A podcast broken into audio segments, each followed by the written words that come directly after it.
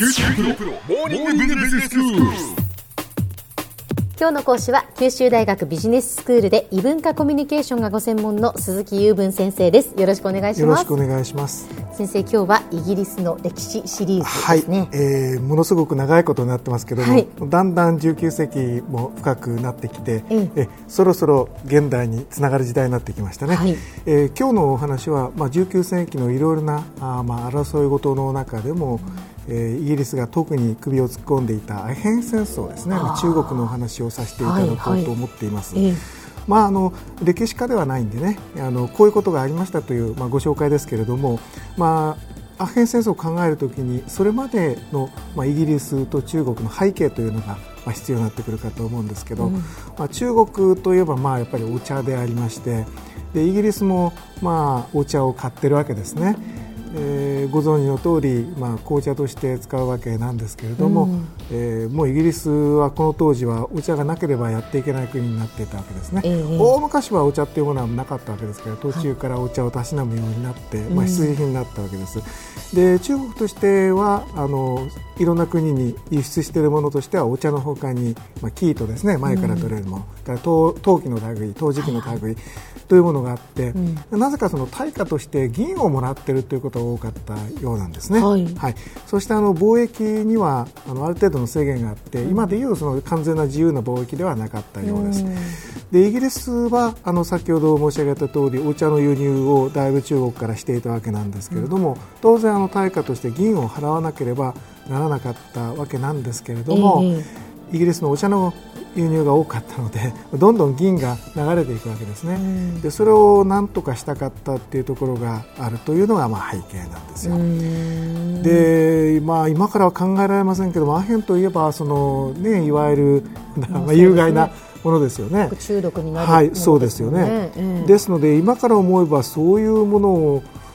対価の代わりにしようとしたっていうことですから、まあ、相当その、まあ、言葉は悪いけど悪どい話だとは思うんですけど、ええ。まあ、当時えーまあ、おせおせのお植民地主義の時代ですので、まあ、一つの政策の一つだったわけですね。で、えー、と中国に対して、まあ、議員の代わりにアヘンで払うということを始めようとしたわけなんですね、で当然、その中国としてもそれはまあ困るわけですよ、でそのアヘンで払おうとしたっていうのは一つ背景がありまして当時、そのイギリスがまあ支配していたまあ、インドですね、えでここは一応そのイギリスの一部になっていたようなものですからその土地の中でそのアヘンが流行るのは困るので、まあ、取り締まりをする立場なんですよね、でそのいらなくなったアヘンどうするのという話で中国に持ってってその支払いの代わりに使えたら一石二鳥だよねというようなことが裏にはあったようですね。都合がいいですね。都合がいいですね、ええ。本当に。でまあ、当然、中国としてはあの快くないわけなんですけれども、はい。えーとまあ、そこで争いが起きるわけです。ええで一番大きなきっかけになったのがどうもそのアヘンをこう押収して処分するというようなことを中国が決心して、えーそれを実行に移したものですから、まあ、そのごまかしようもなくなってお互いにそのぶつかることになってしまったということなんですね。はいで中国は当時相当な軍事力を持っていましたから、まあ、ほとんど地球の裏側みたいなところですけれども、えーまあ、軍隊を送ることができる力があったわけで、まあ、そのようにしたわけなんですよ。でこうなりまして1839年のことなんですけども久しぶりにあの細かい年代があの出てくるんですが、え中国がそのアヘンをもう押収して廃棄するという大きな動きに出た年なんですね。はい。でそこがあきっかけになりましてイギリスは先ほど申し上げたように、えー軍隊を派遣してそれが1840年のことだと言われてます、でこれがいわゆるアヘン戦争2つ実はあのあるんですけども第一次のアヘン戦争というものの、まあ、始まりだったわけなんですね。ええ。まあ、当時中国としてはあのアヘンによるそのいわゆる人民のですね、はい。あの大敗というようなものももちろんあの問題はあったわけなんですけれども、うん。その銀が順調に入ってこない、そしてそれが逆に出ていくというようなことが起きましたので、うん経済的にも相当混乱したようですね。うん。ですのであのいわゆる中毒の問題だけじゃなくて、はい。い、わゆる国の経済というものもあのめちゃめちゃになってきたということで、どうしてもまあ我慢ができなくなってきたということが背景にはあったんですが、ええまあそれにしても当時のその、えーと、中国、まあ、清ですよね、はい、の軍事力とイギリスの軍事力では問題にならないわけで、うん、えー、当然結果はあ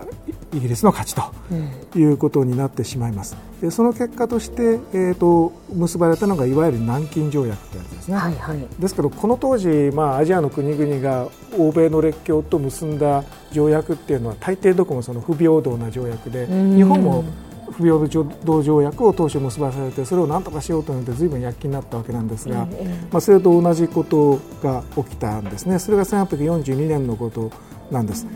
でその時にすぐにというわけではありませんけどその流れの中でイギリスはまあなんて言うんでしょうね戦争に勝ちましたから、まあ、利益を求めますよね。はい、でこの時すぐにではないんですけども香港も、ね、こういう流れの中で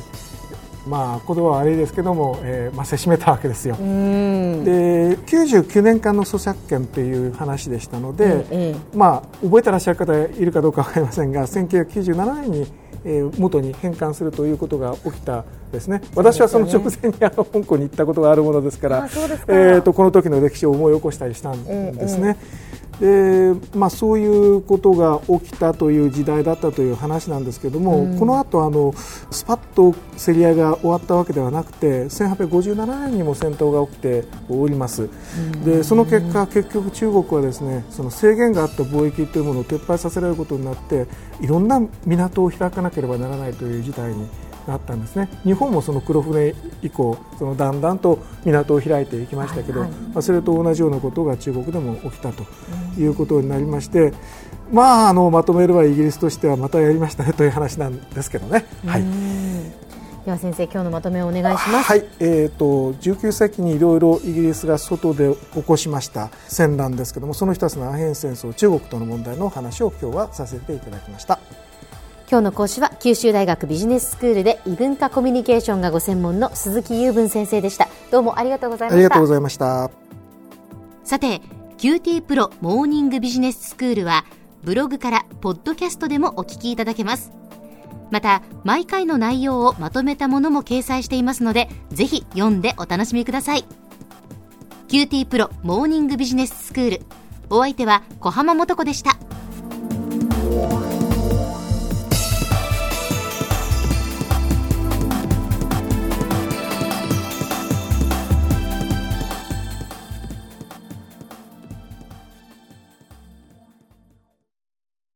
QT PRO は通信ネットワーク、セキュリティ、クラウドなど QT ネットがお届けする ICT サービスです。九州中に展開した光ファイバー網を基盤に一番身近なビジネスパートナーとして九州の企業自治体の皆様をサポートします。詳しくは QT プロで検索を。